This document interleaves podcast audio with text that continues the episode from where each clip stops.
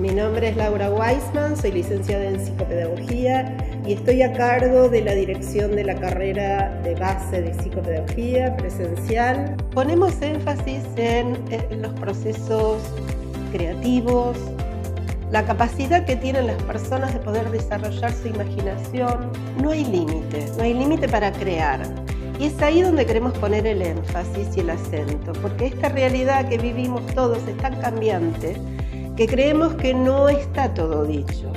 Hay una problemática, hay una necesidad y hay un profesional creativo que puede dar sus herramientas para favorecer lo que la comunidad necesita. Nosotros creemos que es fundamental, es el trabajo casi desde el principio de la cursada en el territorio. Esto es lo que nos da una mirada amplia de la realidad.